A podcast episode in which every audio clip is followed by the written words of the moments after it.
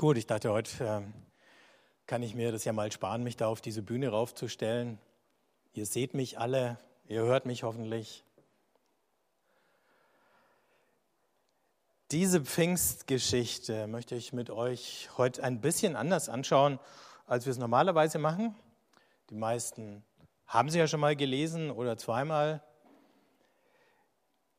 Ähm, ich werde sie in Abschnitten lesen und ich habe sie aus einer Kinderbibel rausgesucht, um es ein bisschen zu vereinfachen. Und ich werde dann immer mal wieder eine Pause machen und euch ein Stichwort geben zu einer Person in der Geschichte. Und wer von euch möchte, ich würde sagen zwei oder drei an, dem, an, an jedem Punkt, wo ich anhalte, können dann antworten. Und zwar als diese Person. Nicht der denkt sich jetzt, sondern ich denke. Klar, wie es läuft? Okay. Und wir diskutieren auch nicht, was, ob das jetzt richtig ist oder so. Also ihr dürft alles denken. Also solange es halbwegs ernsthaft ist. Genau. Also, und dann dazu müssen wir uns erstmal ähm, in diese Geschichte irgendwie hineinbegeben. Das heißt, wir müssen diesen Ort hier verlassen und diese Zeit verlassen und wir reisen in irgendeiner Maschine, die wir noch nicht kennen, die erst noch erfunden werden muss, zurück in Jerusalem um das Jahr 30. Also fliegen wir da übers Mittelmeer und landen dann da so langsam, fliegen auf die Hügel zu und irgendwo vor den Toren steigen wir aus und gehen dann da äh, hinein in die Stadt und stellen bei der Gelegenheit schon fest, da ist wirklich viel los, denn es ist schon wieder ein Fest. Ganz viele Leute in der Stadt und auch wir sind jetzt da, um dieses Fest mitzufeiern. 50 Tage nach Ostern feierten die Juden in Jerusalem das Pfingstfest. Es war das Fest, an dem sie an den Bund dachten, den Gott einst mit ihren Vorfahren am Berg Sinai geschlossen hatte. Jahr um Jahr kamen viele Besucher zum Fest. Sogar aus fernen Ländern reisten sie an. So war es auch in diesem Jahr. Du bist ein Besucher in der Stadt Jerusalem. Warum bist du da?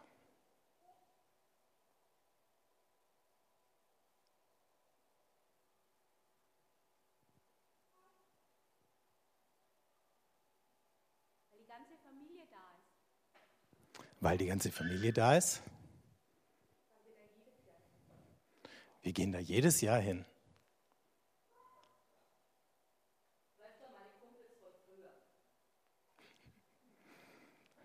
Ich treffe da meine Kumpels von früher. Danke. Ich will dazugehören. Ich lese mal weiter. Aber an diesem Pfingstfest geschah etwas Unerhörtes. Auf den Straßen von Jerusalem waren schon viele Menschen unterwegs zum Tempel. Aber plötzlich, was war das? Es brauste, als ob ein Sturm losgebrochen sei. Erschrocken blieben die Leute stehen. Sie schauten sich um. Woher kam das Brausen?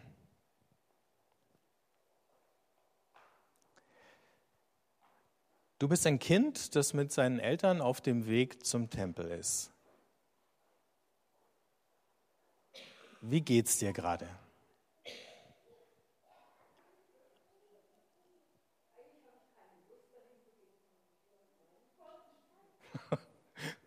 Ich habe keine Lust, ich werde nur mitgeschleppt.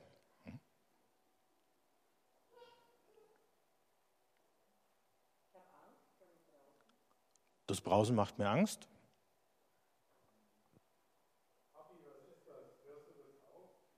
Ja. Papa, erklär mir, was hier los ist.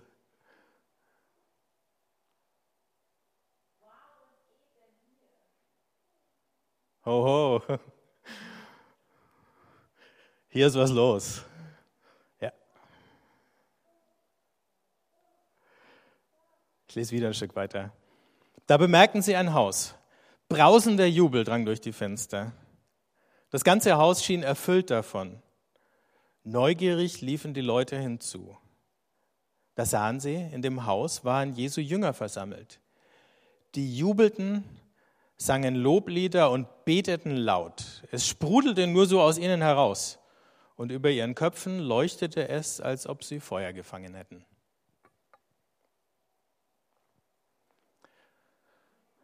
Du bist ein Passant von der Straße. Was sagst du zu den Jüngern?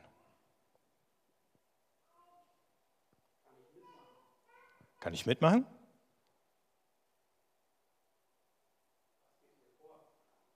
Was geht dir vor? genau, was habt ihr geschluckt?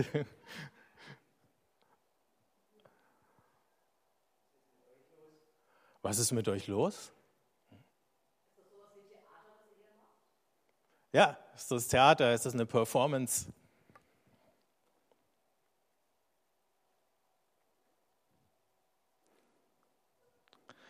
Die Leute kamen aus dem Staunen nicht heraus. Was ist nur in diese Menschen gefahren? fragten sie erschrocken. Und einige riefen bestürzt, sie reden ohne Aufhören und wir alle verstehen sie, obwohl wir von weit her kommen. Woher kennen sie unsere Sprache? Ach was, spotteten andere, die lallen doch nur. Die sind betrunken, das ist alles. Aber niemand verstand wirklich, was hier geschah. Gottes Geist hatte Jesu Jünger erfasst. Unbeschreibliche Freude erfüllte sie. Alle Angst war verflogen. Nun hatten sie Mut, zu den Menschen zu gehen und von Jesus zu reden. Weit öffneten sie ihre Tür und gingen hinaus auf die Straße.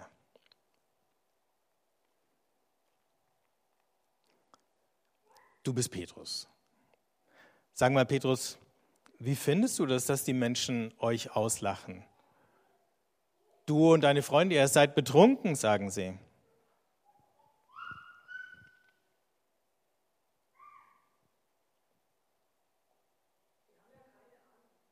Oh, die haben keine Ahnung. Die Armen wissen gar nichts. Bitte? Also, wart nur, bis sie es auch erleben.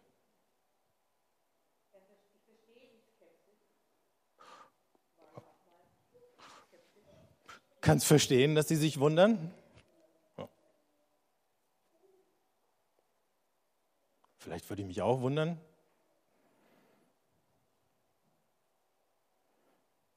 Was ist los? Was geht hier vor? fragten sich die Menschen.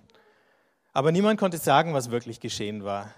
Da rief Petrus laut in die Menge, ihr Leute, hört mir zu. Ich will euch sagen, was geschehen ist. Wir haben keinen Wein getrunken, wie ihr meint, sondern Gott hat uns seinen Geist geschenkt. Darum reden wir zu euch und sagen euch, was uns bewegt. Ihr kennt doch Jesus von Nazareth. Wisst ihr noch, was er getan hat? Wie er geholfen und geheilt hat? Ihr habt das alles mit eigenen Augen gesehen und dennoch habt ihr ihn umgebracht. Doch hört, dieser Jesus von Nazareth ist nicht tot. Er lebt. Gott hat ihn auferweckt.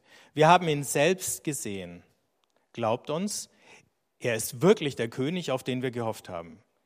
Er ist der Retter und der Herr über die ganze Welt.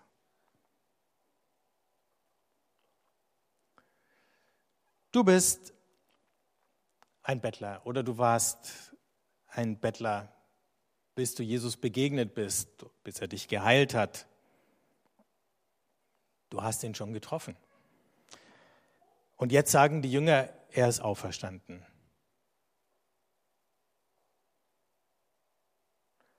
Was fühlst du? Was sagst du dazu?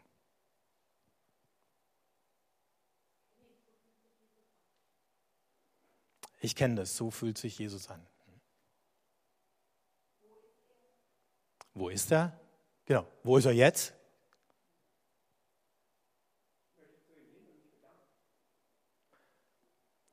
Ich würde gern zu ihm hingehen, um nochmal Danke zu sagen.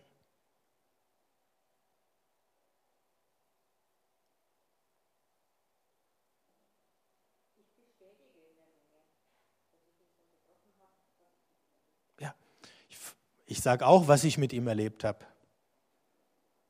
Ich erzähle es den anderen, die dabei sind, die da sind.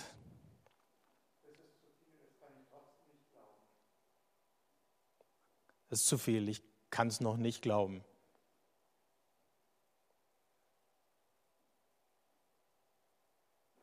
Als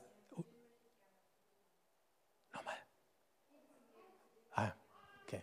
Ich würde gern zu denen dazugehören, die wissen mehr über Jesus. Als die Leute das hörten, ging es ihnen durch und durch. Und sie fragten betroffen, was sollen wir denn tun? Kehrt um, rief Petrus. Bittet Gott, dass er euch eure Sünden vergibt. Und lasst euch taufen auf den Namen Jesu. Dann wird Gott euch seinen Geist schenken. Da ließen sie sich taufen. 3000 Menschen an einem Tag. Es wurde das fröhlichste Pfingstfest, das sie je gefeiert hatten. Gott hatte einen neuen Bund mit ihnen geschlossen. Von nun an gehörten sie alle wie eine große Familie zusammen, alle, die auf den Namen Jesu Christi getauft waren. Soweit die Geschichte von Pfingsten. Vor ein paar Wochen habe ich die Geschichte mit, einer, mit ein paar Dritt- und Viertklässlern gelesen. Am Schluss meldet sich einer und sagt, hihi, die heißen jetzt alle Jesus. Dann denke ich, wie kommt er denn jetzt darauf? Und dann sagt er, ja, weil die sind ja auf den Namen Jesu getauft. gesagt, das stimmt, aber es ist doch anders gemeint, als du das jetzt denkst. Da sieht man mal wieder, wie als Erwachsener man eigentlich schon weiß, was man da zu entdecken hat in so einem Text. Und wie so ein Grundschüler hinschaut und äh, noch Dinge entdeckt, auf die kommst du gar nicht mehr. Aber vielleicht entdecken wir heute ein paar andere Dinge. Vielleicht haben wir ja auch schon eine ganze Menge entdeckt, so wie wir gerade gelesen haben. Der Geist kommt in diese Versammlung rein. Und zwei Bilder erscheinen da oder zwei Vergleiche. Es wird ja immer wie gesagt. Ne? Also wie Wind, der da reinfährt, wie ein Sturm, der da durchbraust. Kann man sich vorstellen, wenn man Wind und Sturm erlebt hat, vielleicht eins von den Gewittern in den letzten Tagen, das ein paar Windböen vorausschickt. Und dann nach dem Wind oder fast zugleich mit dem Wind noch das Feuer das da reinfährt. Und dann über den Köpfen irgendwie leuchtet, wenn man versucht, sich das jetzt auszumalen, dann wird es schon ein bisschen schwierig, sich das alles so bildlich vorzustellen. Ich bin froh, dass wir keinen Film drehen müssen, ähm, weil dann wäre die Frage, wie stellst du sowas dar, ohne dass es irgendwie kitschig und billig wird. Der Heilige Geist ist wie das Feuer und er ist wie der Wind. Wenn wir über die beiden Vergleiche oder Symbole nachdenken, die uns da begegnen in der Pfingstgeschichte, wenn wir uns vorstellen, wie Feuer ist oder was Feuer macht, wie der Wind ist und was er macht, dann und was wir daraus lernen über den Heiligen Geist, dann vielleicht zuallererst das, Feuer und Wind ist ja kein Ding. Ich kann nicht rübergehen in Obi und sagen, ich hätte gern mal irgendwie zwei Kubikmeter Wind oder ne, Feuer für fünf Euro oder so. Das ist kein Gegenstand, den man irgendwie äh, kaufen kann oder irgendwo lagern kann oder so. Es ist kein Ding, aber Wind und Feuer machen was mit den Dingen. Sie verändern sie. Der Wind zum Beispiel verändert das Wetter. Heute hat er Regenwolken reingeschoben. Heute Nachmittag, wenn alles stimmt, was ich gelesen habe, schiebt er die wieder raus. Mal scheint die Sonne, mal regnet es, mal ist es warm, mal ist es kühl. Beides verändert der Wind. Feuer verändert die Temperatur auch, aber nur in eine Richtung. Wo Feuer da ist, wird es wärmer. Wo kein Feuer ist, bleibt es ein bisschen kühler. Wenn ihr diese Woche gegrillt habt, dann habt ihr gesehen, wie Feuer Bratwürste oder Schnitzel oder so verändern kann. Von einem Zustand, in dem wir es nicht ohne weiteres zu uns nehmen würden, zu einem, wo wir sagen, da beiße ich gern rein. Also muss auch nicht Fleisch sein, kann ja auch Gemüse sein oder irgendwas anderes. Auch das. Und schließlich können Feuer und Wind auch für Bewegung sorgen. Also wir haben Fahrzeuge, die mit Verbrennungsmotor arbeiten, da ist das Feuer drin. Und dann gibt es Segelschiffe und Segelflugzeuge und Windsurfer und was nicht alles, die sich mit dem Wind fortbewegen oder Windräder, die daraus Strom machen und mit dem Strom kriegen wir auch Bewegung hin, entweder unsere Maschinen oder eben Fahrzeuge.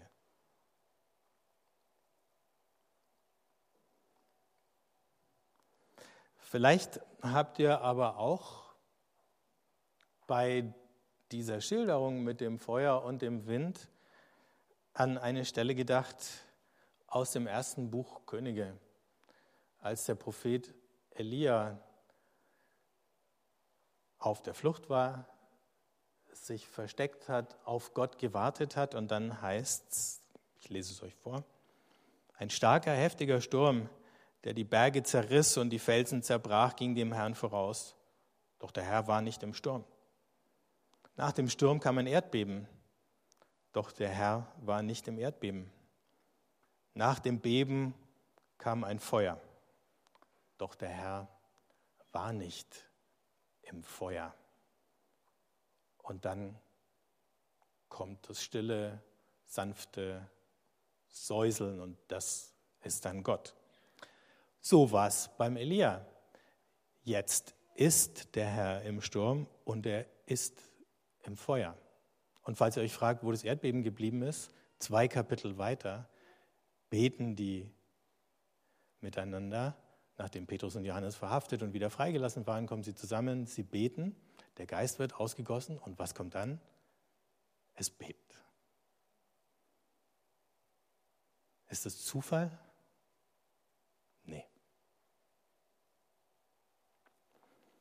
Lukas, der die Apostelgeschichte geschrieben hat, will uns damit was sagen, was zeigen. Nämlich, dass diese Gemeinde in die Fußstapfen der großen Propheten des alten Bundes tritt, des ersten Bundes. Das passiert hier. Also, weder kann man sagen, Gott ist immer im Feuer. An Pfingsten kommt er im Feuer und im Sturm ein paar Tage später im Erdbeben und möglicherweise, was uns angeht, auch ganz oft als stilles, sanftes Säuseln. Er lässt sich nicht festlegen auf irgendein Schema von Erwartungen und nicht auf eine ganz bestimmte Erfahrung, die man zu einem ganz bestimmten Zeitpunkt oder ständig, was noch ein bisschen schwieriger ist, machen muss. Und das ist gut, das zu wissen. Ich habe mich erinnert an eine Geschichte, die ich gelesen habe aus den Memoiren von äh, Walter Wink. Für mich auch so ein prophetischer Typ.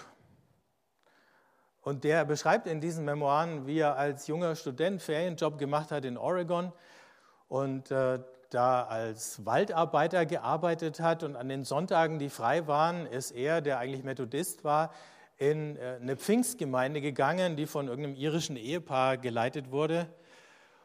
Und äh, dann beschreibt er einen Gottesdienst, in dem er da drinnen war und die singen Lieder. Und während da die ganze Gemeinde singt, spürt er plötzlich, wie äh, seine Fingerspitzen das Kribbeln anfangen und denkt, komisch sind die eingeschlafen. Ähm, aber die sind nicht eingeschlafen, irgendwann bitzelt die ganze Hand und der ganze Arm und irgendwann äh, spürt er es am ganzen Körper. Und der Gottesdienst geht weiter. Ich glaube, er kriegt nicht furchtbar viel mit von dem, was sonst so in diesem Gottesdienst noch passiert. Irgendwann ist der Gottesdienst zu Ende und er ist immer noch irgendwie so er, ergriffen, dass er gar nicht weg will. Die Leute gehen dann, ein paar bleiben noch da und dann kommen ein paar Leute vorbei und fangen an, für ihn zu beten. Und dann beten die eine ganze Weile für ihn. Irgendwann schmeißt sie ihn um. Die fangen ihn zwar gerade noch auf, aber er sagt, auch wenn sie mich nicht aufgefangen hätten, wäre es mir egal gewesen. Ich habe so das Gefühl gehabt, dass ich in Gottes Hand bin in dem Moment. Dann liegt er da eine Weile. Ähm, irgendwann ist es dann vorbei und er geht und irgendwann endet sein Ferienjob und er kommt wieder zurück da an die Ostküste, wo er her ist, geht wieder in sein Seminar, sein theologisches, da hat er schon studiert. Er versucht ein paar Freunden davon zu erzählen, die schauen ihn nur an, als käme er irgendwie von einem anderen Planeten äh, und haben überhaupt kein Verständnis für das, was er versucht zu berichten. Also lässt er es bleiben. Und dann spricht er ein paar Jahre nicht mehr drüber. Etliche Jahre später geht er zu einem Seelsorger und spricht mit ihm und dann fällt ihm die Geschichte wieder ein und er erzählt sie. Und dann sagt er, ja, was hast du denn die ganze Zeit gemacht mit dem Erlebnis, das du da hattest? Dann sagt er, ja, ich hatte das Gefühl, es war schwierig darüber zu reden. Die Leute haben mich nicht verstanden. Ich wollte auch niemand anders meine Erfahrungen oder meine Erlebnisse da aufdrängen. Die müssen ihre eigenen Erfahrungen machen. Außerdem habe ich das Gefühl, jetzt ist es auch schon weg. Und dann sagt der andere, nee, nee, nee, das ist nicht weg. Das ist alles noch da. Und äh, denk doch nicht, dass du dich so zurücknehmen musst, dass du nicht mehr über das reden kannst, was dich so erfüllt und angetrieben hat. Dass du über die tiefsten und wichtigsten Erfahrungen, die du mit Gott gemacht hast, nicht sprechen kannst. Niemand hat was davon, wenn du das nicht machst. Gott am allerwenigsten. Okay. Denkt er sich dann und dann geht er raus und er läuft nach Hause und er läuft durch den Central Park und ich lese euch mal vor, was er dann schreibt. Kurz darauf lief ich durch den südlichen Central Park und hatte das Gefühl, doch ziemlich in meiner Kiste zu stecken, wie Warren, der Seelsorger, mit dem er gerade gesprochen hatte, das so hilfreich formuliert hatte. Ich fühlte mich von allem entfremdet, als ich mich plötzlich erinnerte, dass ich einfach nur aus der Kiste aussteigen musste, hinein in Gottes Welt. Ich sagte zu mir selbst, Gott ist wirklich real. Sofort fand ich mich in einer anderen Welt wieder. Die Bäume, die so schön geschnitten waren, so majestätisch und gewaltig, die Herbstblumen, so üppig und liebenswert, alles sagte Gott. Dasselbe tat die bolivianische Musikgruppe, die im Park vor dem Plaza Hotel spielte. Und eine ältere schwarze Frau mit einem Rollator, die sich auf die Spitzen eines Stahlzaunes stützte.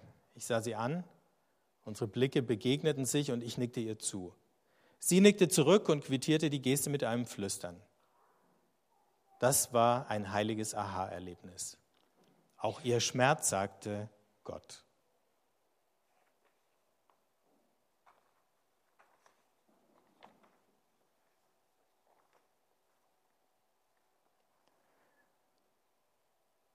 Da ist plötzlich alles wieder da. Es ist nicht genauso da in der gleichen Gestalt. Es läuft nicht exakt so wie da in diesem Gottesdienst mit den Pfingstlern, aber es ist wieder da.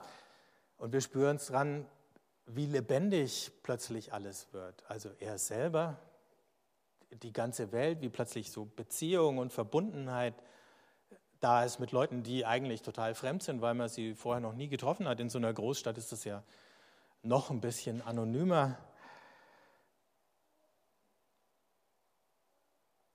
Und alles ist voll Gott.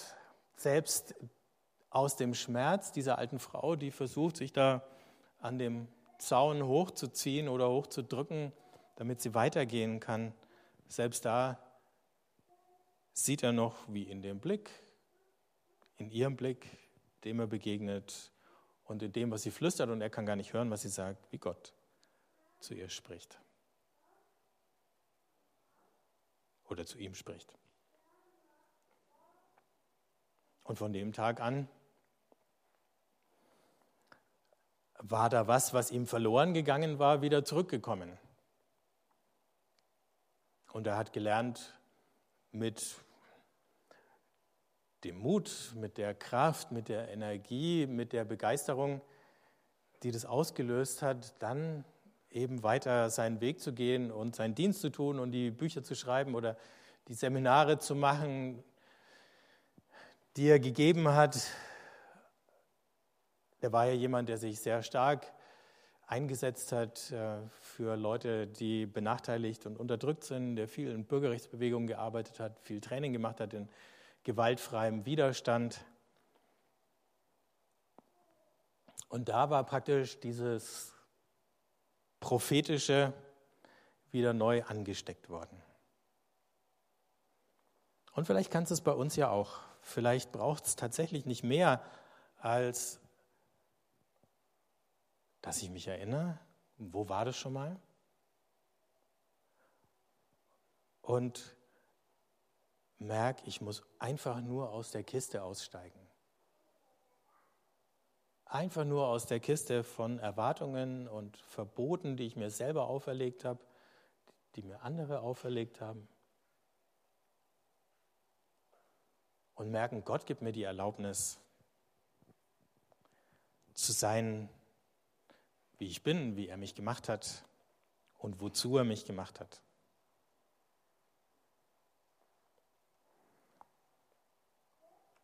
Meine Frau hat mich gestern an ein Gedicht erinnert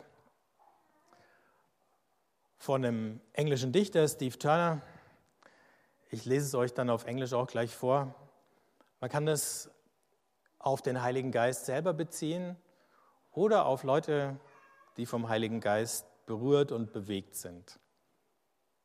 Das müsste nur auf der letzten Folie drauf sein, Sven. Genau. Spiritus heißt das. Also es heißt auf Deutsch nicht Spiritus, bitte. Sondern das lateinische Wort für Geist.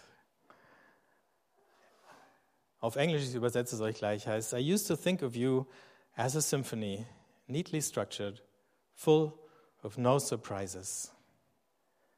Now I see you as a saxophone solo, blowing wildly into the night, a tongue of fire, flicking in unrepeated patterns.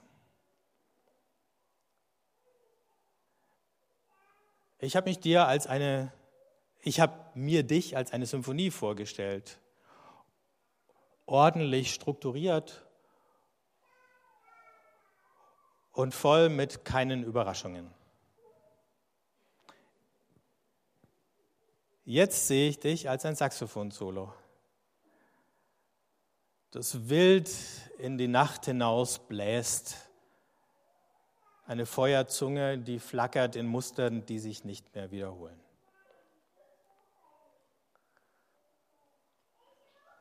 Ich glaube, Muster, die sich nicht wiederholen, das ist das, was der Heilige Geist in unserem Leben hervorbringen will. Oft kommen sie uns bekannt vor, aber er macht die Dinge nicht zweimal genau gleich. Er macht sie immer irgendwie wieder neu. Und wenn wir ihn nicht einschränken mit unseren Erwartungen, wenn wir ihn nicht festlegen auf ganz bestimmte Dinge, wenn wir neugierig und vielleicht auch verspielt genug sind, uns auf das einzulassen, was jetzt in dem Moment von ihm kommt,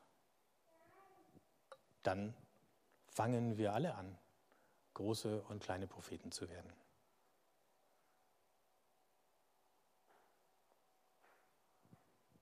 Ich würde gern beten.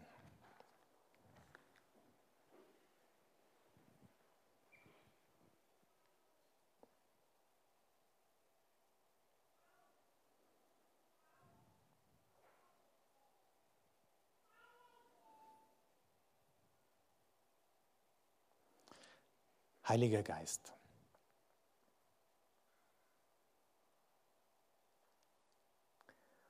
So viele Bilder gehen uns durch den Kopf. Auch so viele Wünsche oder Sehnsüchte, Dinge, die wir vermissen.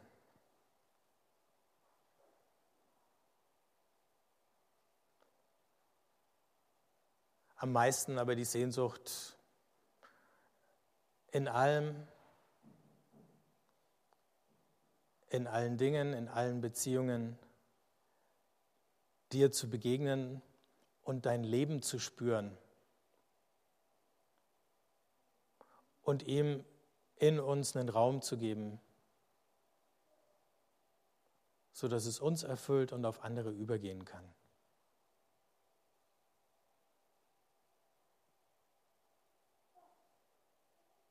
Manchmal stecken wir in Kisten, in die wir uns selber reingezwängt haben.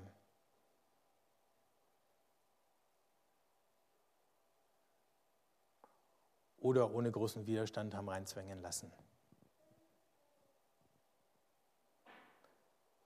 Du bist gekommen, um diese Kisten aufzumachen, dass wir rausklettern können und sein können, wer wir sind und zu was wir berufen sind von dir. Schenk uns den Mut, den Anstoß, den Schritt zu gehen, heute und immer wieder.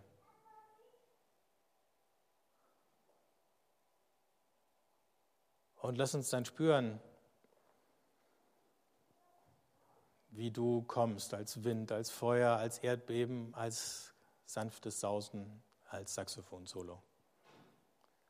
Und wie du uns trägst, wie du uns in Bewegung bringst, wie du uns verwandelst. Amen.